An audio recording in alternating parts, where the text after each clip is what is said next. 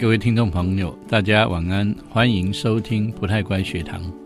我们今天晚上呃要访问台中的磊川华德福实验教育学校，它的创办人，同时也是它的校长林玉珠女士。那么林女士长期在呃投身在华德福教育，至今已经呃二十三年，从早年被政府威胁要法办。到现在，他的教育已经从幼儿园办到了高中。我们今天特别来听听他的经验。在这里，你可以快乐学习；在这里，你可以勇敢逐梦。请听我的天空，我的学校。各位听众朋友，大家晚安。我是不太乖学堂节目主持人郑同僚。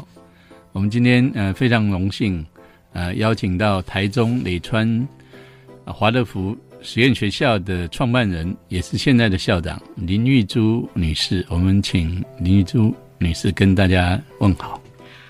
各位听众好朋友好，我是林玉珠。好，林校长，我是虽然认识你很久啊，是呃，不过你的故事还是很动人的。可不可以您再说一下，是什么样的因缘让你走上办华德福学校这条路？好，这是一件一件很好玩的事。刚开始是因为，呃，有一个外国朋友，他告诉我们一个华德福学校，好像像梦幻一样的一个好学校。那因为有兴趣，本来说着大家要一起出去，但是后来呢，哎。大家都有各自的事情忙，最后我是不要让这个外国人失望，所以就决定还是无论如何就要去啊，所以就这样子去了。然后没想到去了以后就改变了一生，后半生。那你去了哪里呢？我去了澳洲。哦，华德福为什么是往南边去？哦，其实当时这个外国朋友他说。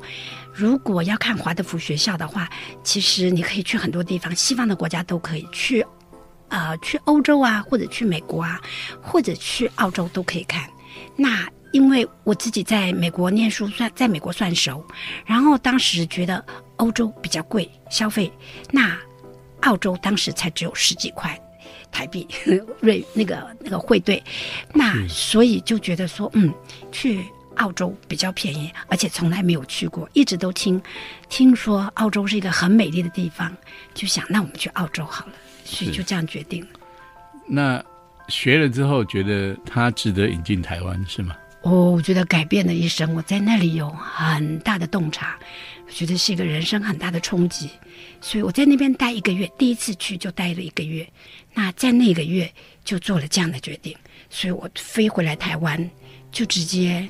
飞向我想要创校的地方，到台中去。我原来是台北人，在那边一个月，什么事情令你这么感动？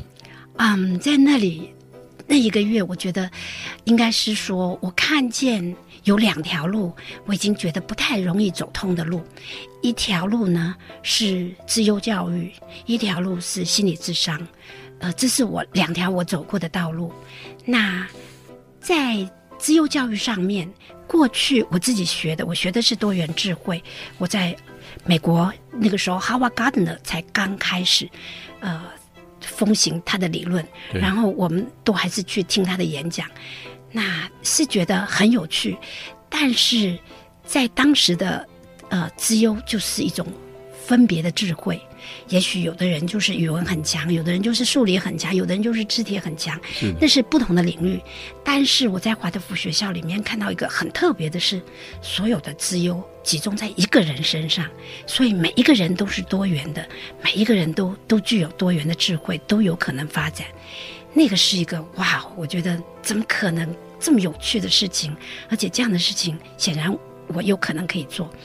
因为在过去，如果说嗯某一些能力智能我是可以发展，但是我觉得我没有办法发展全部到最深的方向去。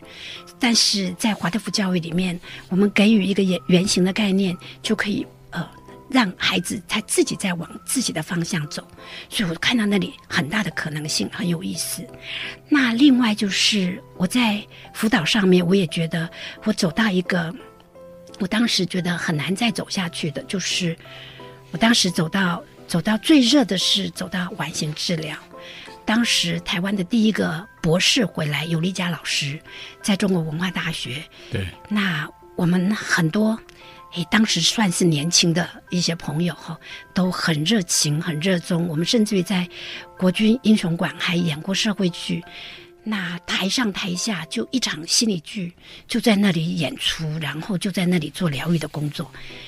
但是在那一天晚上，我有很深的感感受，就是全部的戏院大家哭成一团。然后我问自己，迈向疗愈，只有透过哭泣跟痛苦嘛？有没有更健康的方法方式？嗯，所以我我问了很久，然后也觉得开始有一些些迷失。那就在这样的一个一个几年之后，我遇到了华德福教育，我看到了那里有一个灵性科学，有一个灵性心理学，我觉得这是什么东西？对我来讲是一个新的东西，但是我看到的一线曙光，好像有一个新的希望。如果我还可以再追寻，也许我可以，我可以通透一点什么。所以在看的同时，我就觉得。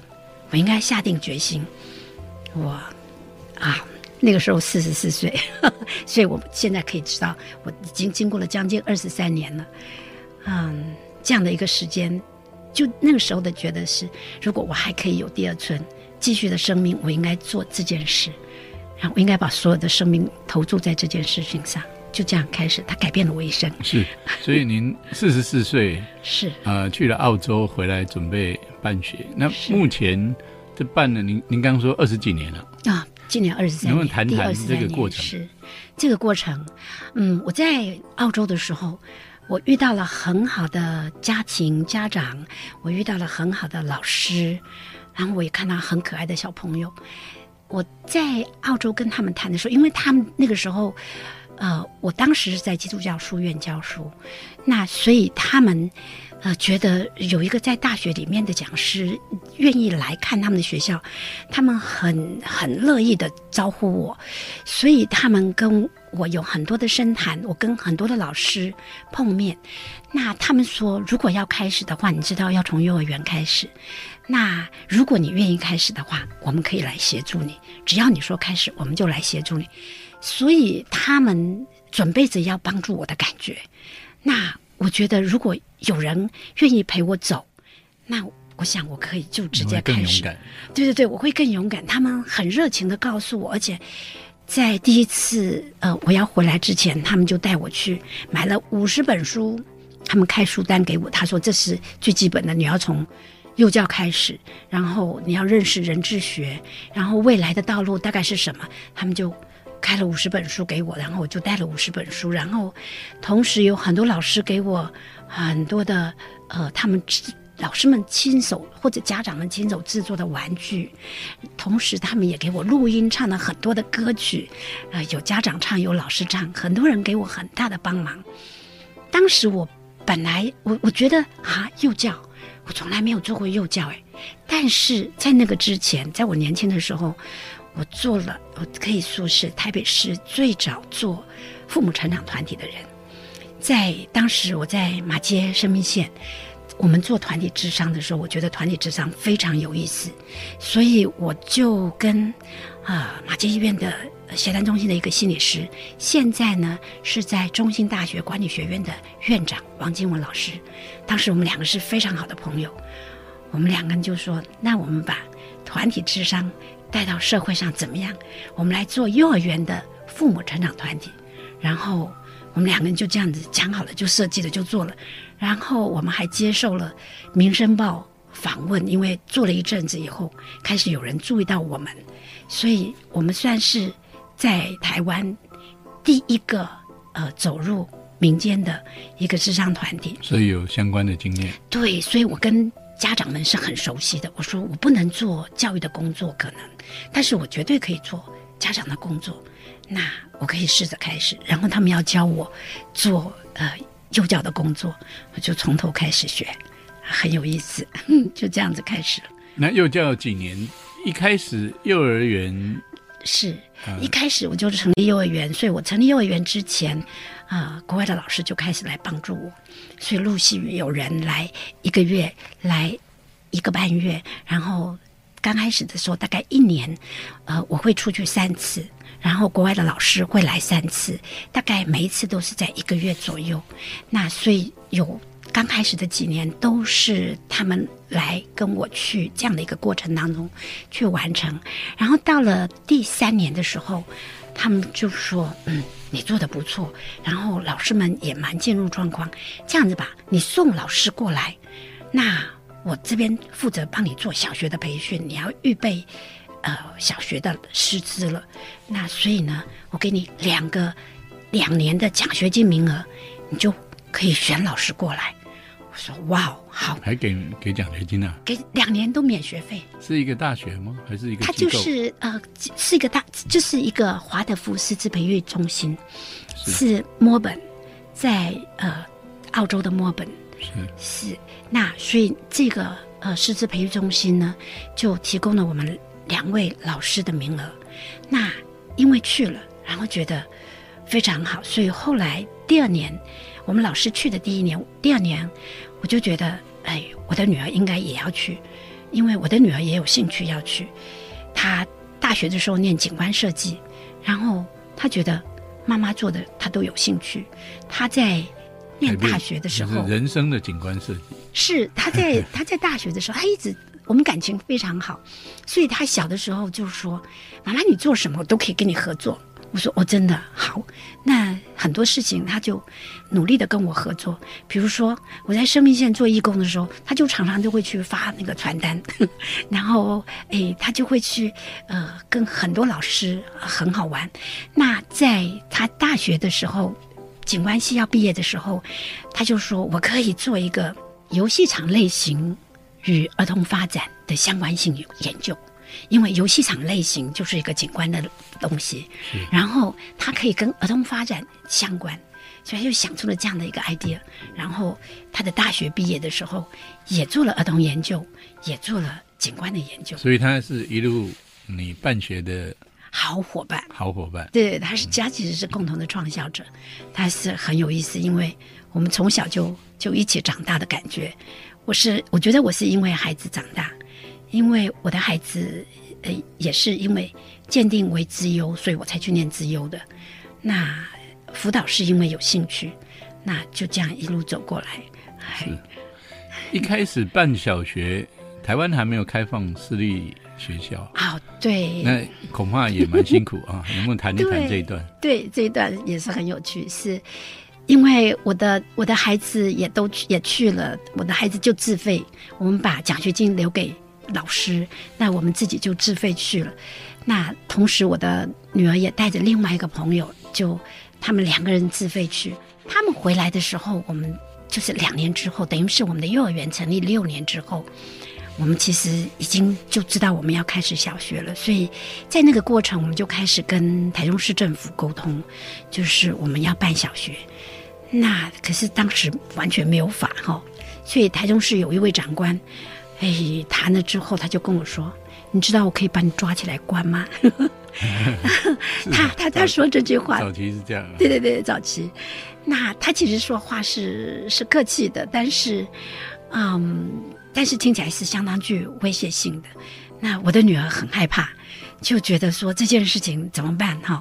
那那个时候，其实我我想我们大家都知道，社会上当时朱台祥因为生小，其实也上了法院。对，那呃，当时我们同时在在要开始的时候，还有呃孙德珍校长在雅阁，嗯，那我也去拜访他。哎，后来我也觉得很有趣，他也是在我还有念书，他念他也是念多元智慧的，所以他就跟我说：“哎，我已经收到传票了，哎要罚一百万，你收到了没有？”我说：“还没有。”哎，他说：“接下来你就会收到了。那”那朱台祥已经上法院去了，去过法院了。我说：“哦，真的啊，那好像看起来是真的会有会有这样的事情，但是很幸运的我没有，我后来没有收到。我就是我女儿也很害怕，所以当时呢，她就开始组织呃台中市的教师团体、家长团体、人本，我们就集结很多的力量，开始一步一步的跟呃市政府进行沟通。虽然市政府没有说同意，可是因为在不停的沟通当中，所以我们某种程度呢，先哎先上车，呃，然后想办法补票，所以当时就在我们小学、哎幼儿园六年之后，小学就开始了。嗯，官方是还是有一点那个，虽然他们不得依法，不得不是，不有一些坚持，可是他还是还是算是有柔软啊。对对，我觉得台湾的政府是非常非常，现在尤其在世界上走的时候，会看到台湾的政府是非常非常开放的。我们现在的实验教育三法也是全世界最开放、最先进的，所以其实已经很多其他的国家在向我们学习了。是，不过这过程包括啊你啊，呃，朱朱台祥啊，李雅孙青啊，你们李雅青，呃，对孙德对对这珍这些是是这些女性啊、教育 实验教育的先驱者是有很重要的贡献啊。那我们刚刚林校长谈到创办过程一开始的时候对，受到这个国家法律的威胁这件事啊，是是。那嗯您是怎么撑过来的？好，就不太乖嘛。哈，刚刚说的嗯就是不太乖，因为觉得那个部分是一个很美的理想，特别是在国外真的看到了，从幼儿一直到中学、高中，我甚至于当时听到的就是，呃，在华德福学校里面，大概高中毕业生，他们有百分之三十的学生是在全国的 Top Ten 进入大学的。所以我当时有很大的觉得受到鼓舞跟震撼，那也就当时就好大的理想就怀抱在心里面，所以就觉得无论如何这条路是很想要走的。所以当时政府这样说的时候，我是有点害怕，可是蛮好的是当时周边有一些人。一个是我女儿，她就觉得说我们要赶快去做一些连接的工作、联系的工作。那另外就是呃，张义林校长现在是海生的校长，当时他也刚刚从国外回来，所以我们有一些时候是共同工作。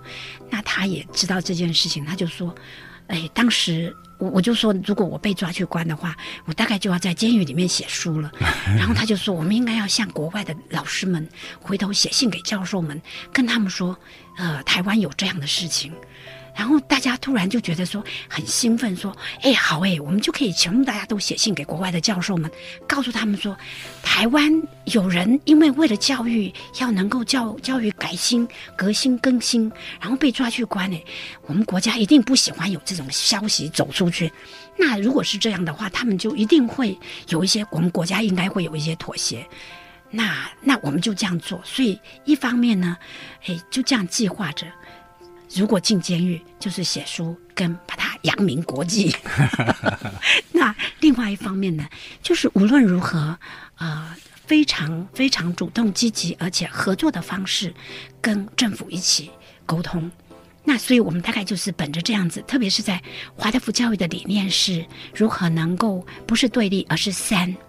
如何三是一种和谐和好的一种方式，共同工作，所以我们大概就是本着这样的一个立场跟想法去跟政府沟通。所以有很多的时候，政府的所有工作人员跟我们都一样，都是人家的宝贝孩子，对，然后他们也有他们的理想，他们也想要把事情做好，所以我们就一直在思考，我们如何能够把事情做好，甚至于我们替他们更早。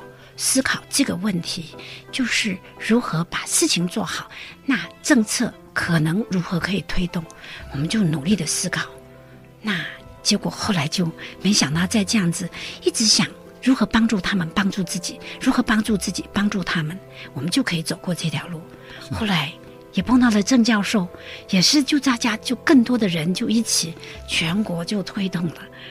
实验教育三法。了不起！你们前面那几位啊，李雅青、张纯淑、孙德珍、朱台祥、是。林玉珠，是。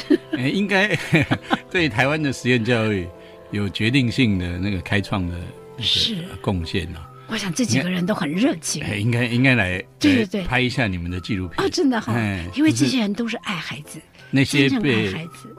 对，那题目叫做那些被威胁去关的呃实实验教育先驱们。嗯，好，是我们回到你们磊川啊，是，那目前能不能说一下磊川现在的呃样子是什么？磊呃川现在多少孩的样子子啊？嗯、好，我应该是说，我们从幼儿园开始说哈。幼儿园这边，我们因为幼儿园是是一个妈妈孕育了小学，那幼儿园这边大概有九十个小朋友。那小学的话，就是我们是有呃一年级到八年级，然后接着有中学九年级到十二年级，从所以我们是从 K 到十二号。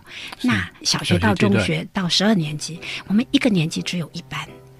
小学大概都是基本上是满班的，呃，我们一般的话满班是二十五个人。那小学呃中学的部分就是比较少，因为政府就是这四年开放，呃三年应该是说，今年是第四年，这三年开放了高中之后，那所以我们才可以开始有高中。我们过去只有做到九年级。了解，是嗯，那这些孩子。呃，就你的观察，不管小学啊，或者是早期幼儿园，是，以至于后来中学部毕业，是，他们的样子是怎么样？哦好可爱哦！我觉得他们每个每个成长，我觉得很有意思。特别是因为我们的创校是阶段性的哈，我们刚开始是幼儿园，然后我们没有小学，所以我们有六年的幼儿园。在这六年期间，所有毕业的孩子都要进入小学。那所以我们在他们要进入小学之前，我们就做了很多幼小衔接的工作。我们帮助家长学会如何跟小学的家教师们沟通，如何让孩子能够顺利的进入小学。所以就像他们呃家长要进入幼儿园之前，我们会帮助他们预备进入幼儿园。那预备他们的心进入幼儿园，预备家长跟孩子的心进入幼儿园，然后到到了要进小学的时候，我们也同样预备孩子跟预备他们的心进入小学，然后如何引导家长还有孩子跟小学的孩子跟小学的老师做沟通，所以在呃前面六年，孩子们适应的很好，家长们也适应的很好，而且做了很多沟通。我记得。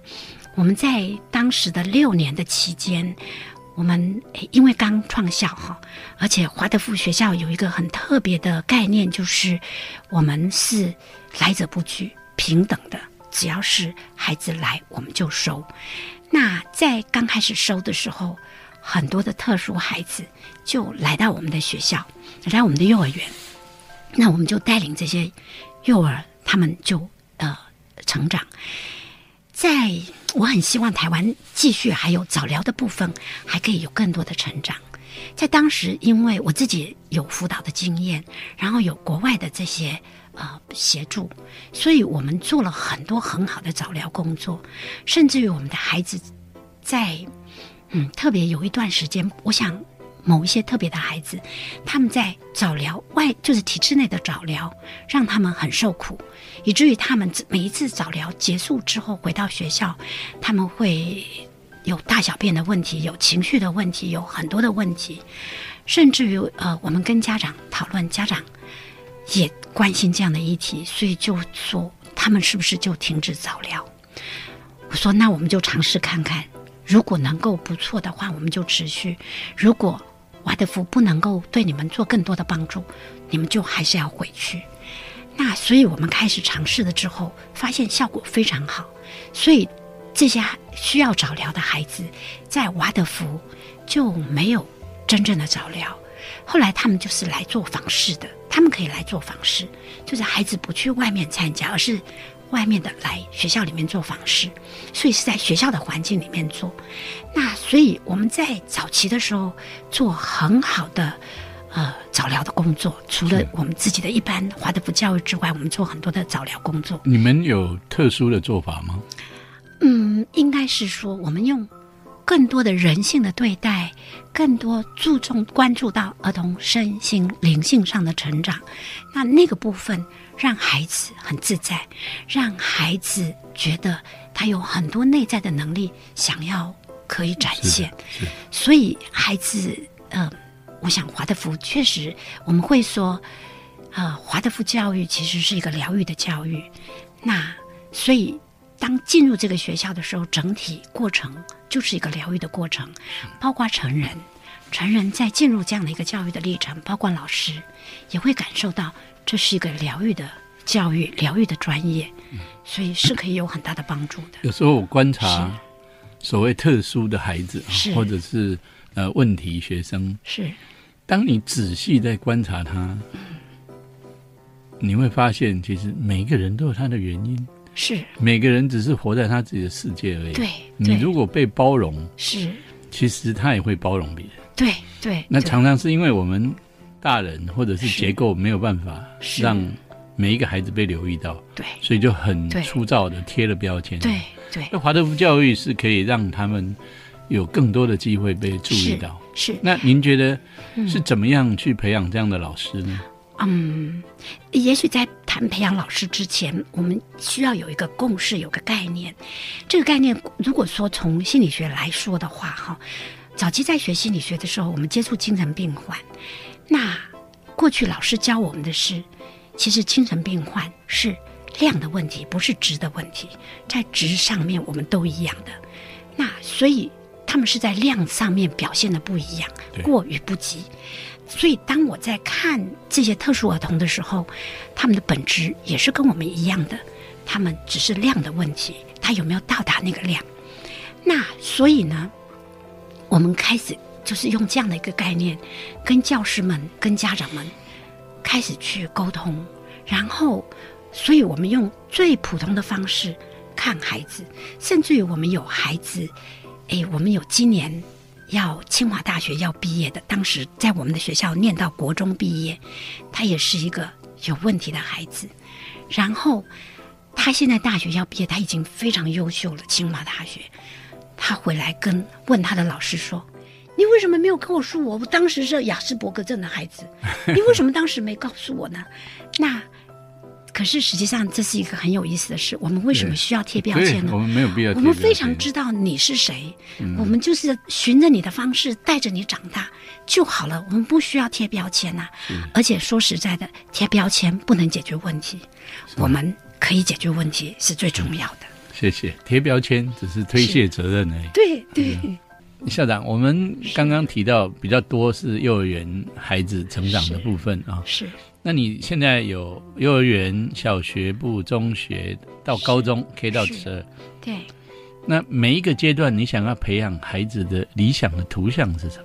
哦，也许这个部分我们应该要回到呃整体华德福学校 Steiner 博士当时在创立这个教育的时候，他提到很重要的一件事情，就是教师最能够做的是心灵的工作，就是其实我们是教育心灵是那在华德福教育里面，心灵的三个很重要的作用，就是意志、情感跟思想。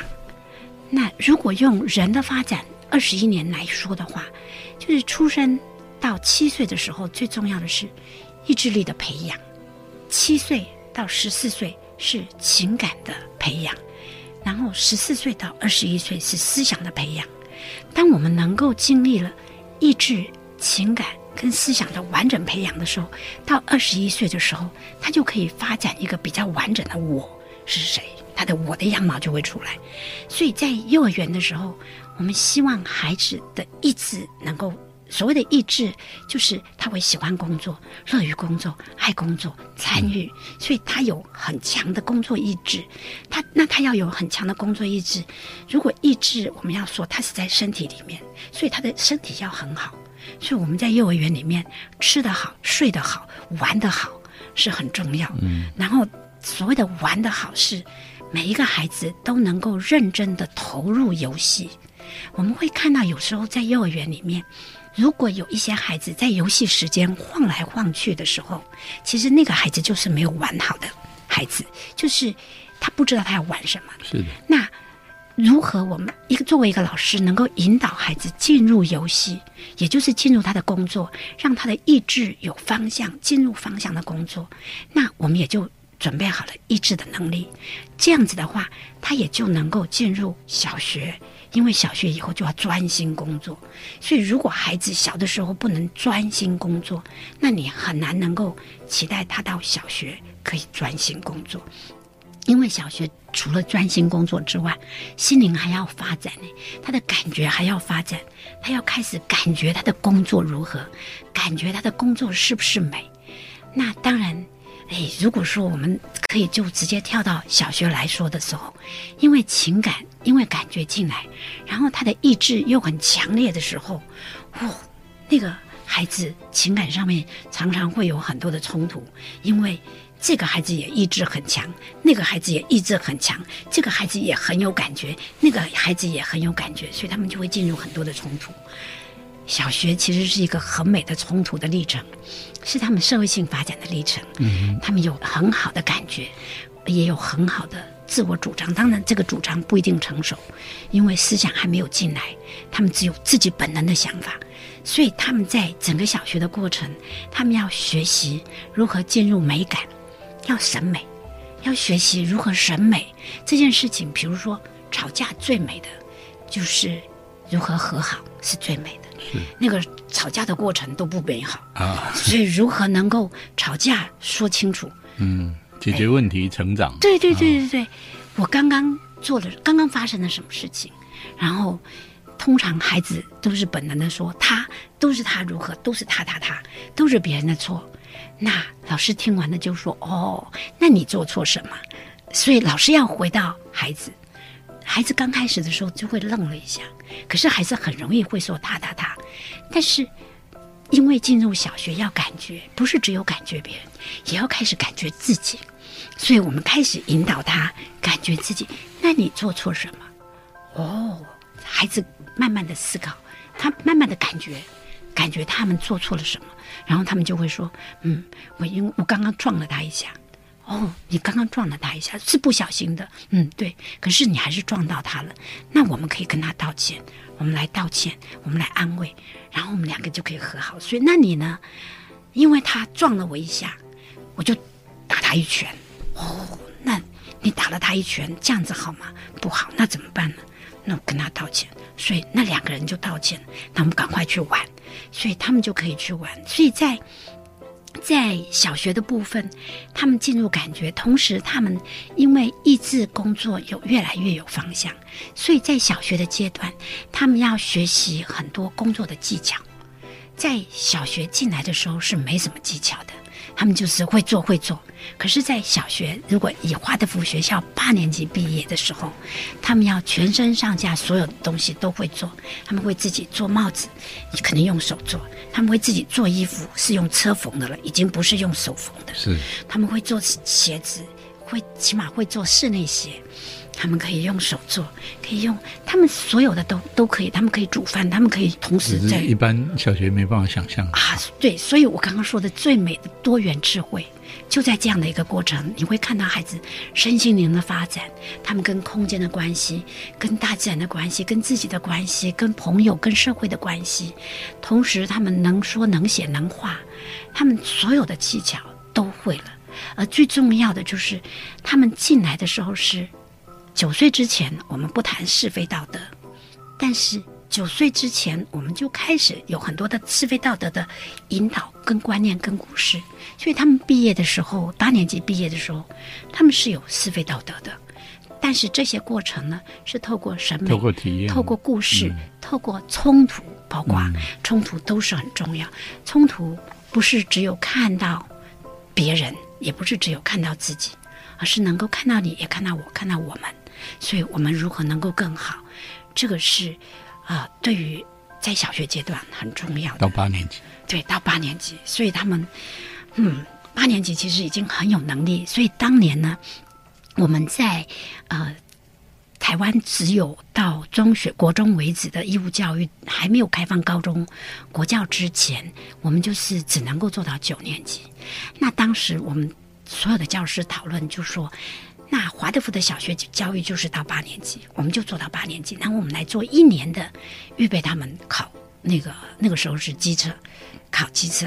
那所以我们就最后一年考机测，上午的时间我们还是主还是华德福的课程为主，那下午的部分我们就同整他们的考科。那那一年我觉得非常有意思的就是，你看到了孩子的成熟，他们不需要任何人鞭策。他们也不需要，呃，任何人，也不需要补习。然后他们，我只记得说，诶，他们要念更多的书，所以他们要玩更多。所以以前游戏课一个礼拜只有一堂，到八年级游戏课要两堂。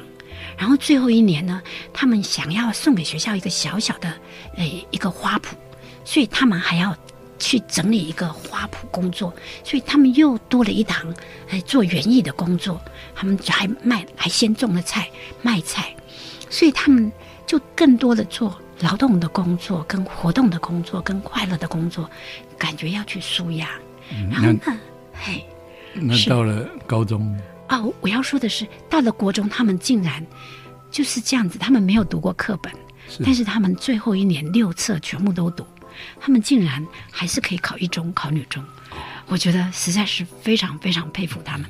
然后这对很多一般的家长来说，听了之后会放心很多啊。对对啊，我们那个时候，他们到呃下学期最后要结束之前，学生要求我们要留在学校呃自晚自习，老师说。可以，如果要晚自习，两个条件，一种条件是不可以问老师，问老师应该在白天；一个是不可以讨论，要讨论的话，其他时间，这个时间就是自修自习，所以大家就自习。然后在那个下午放学的时间，到要自习之前，全部的孩子玩躲迷藏。九年级的学生玩躲迷藏，玩的非常的疯狂，非常的快乐。我从来不知道孩子可以这么快乐，然后九年级的学生可以玩躲迷藏，玩到这么兴奋。我觉得那是非常有意思。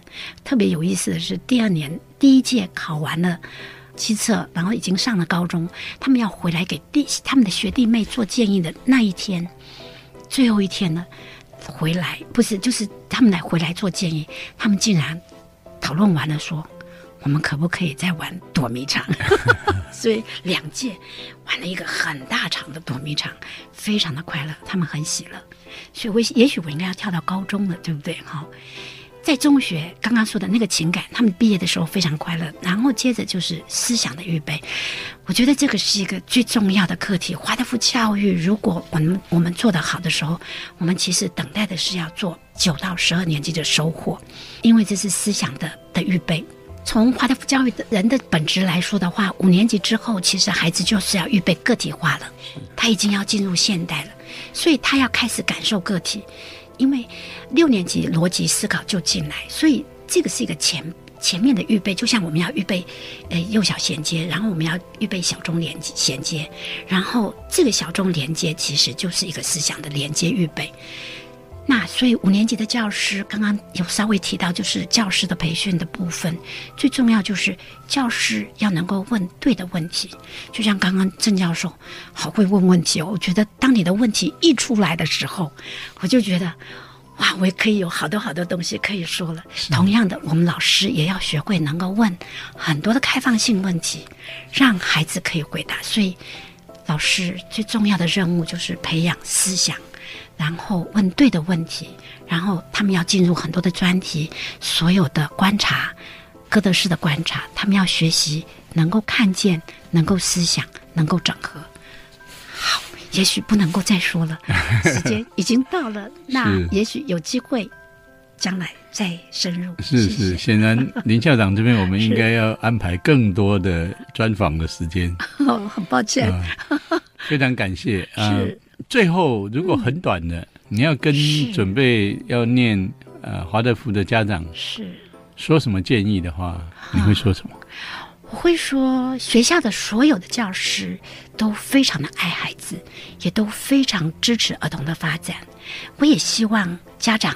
能够同样的看见，然后我们可以有更多的彼此的信任，然后共同工作。我觉得在整体人类的发展上，信任是一件很重要的事情。当你相信你是幸福的，你的选择是对的，你就真的会朝那个方向去努力。而且你碰到困难，因为你不认为这是错的，你就努力的去把它做对。那这件事情可以产生很大的力量。我们可以一起做这件事。谢谢，谢谢林校长。借用您刚刚一开始说的啊，如果有人陪我，我会更勇敢。是，谢谢林校长在台中磊川创办了一个这么好的学校，让大家觉得要走这条路是不寂寞。哦，谢谢啊，希望大家都可以更勇敢。谢谢，谢谢，也谢谢听众朋友们，谢谢。